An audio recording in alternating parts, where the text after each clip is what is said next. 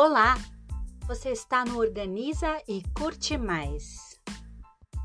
Na semana anterior, fiz perguntas fundamentais sobre o processo de organização. É muito importante que agora você respire fundo e se desarme do famoso eu já sei. Isso porque, quando estamos ouvindo sobre um assunto tão pessoal como a organização de nossa casa ou rotina, temos a propensão de nos fecharmos. Estar disposto a ouvir é um passo importante e faz parte da nossa jornada de organização de dentro para fora. Então confie no processo. No episódio passado, você entendeu que é responsável por cada item que possui. E se algo em seu ambiente não te traz felicidade, por que seria alvo de sua atenção e cuidado? Hoje minha pergunta é: o que impede você de liberar-se da responsabilidade desses itens? Nada, certo? Afinal, é a sua vida e você tem o controle. E é por isso que chega de teoria e vamos à prática.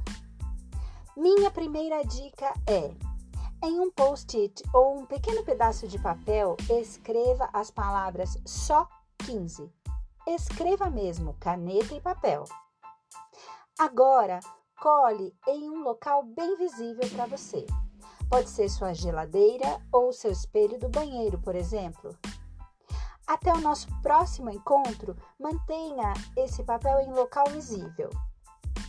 Vamos agora pensar no local que mais te incomoda em sua casa, que impacta o seu dia a dia. Talvez uma gaveta de roupas íntimas ou aquele armário de potes que tem vida própria em sua cozinha. Agora você deve marcar 15 minutos no relógio. Use seu despertador para isso e não ultrapasse esse tempo.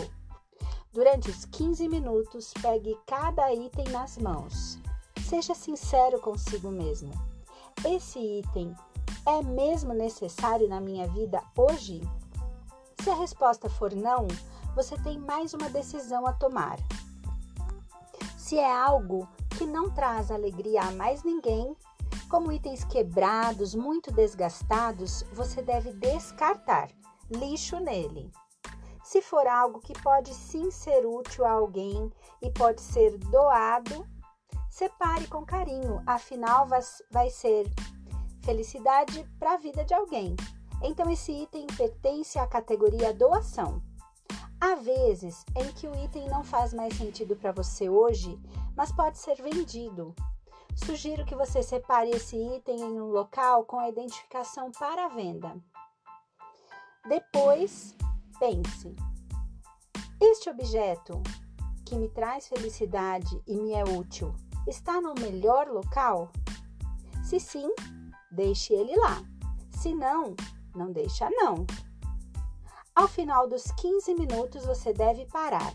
E sim, Pode ser que você se empolgue, porque o nosso cérebro é genial. Ele recebe um estímulo e já sai querendo mudar o mundo.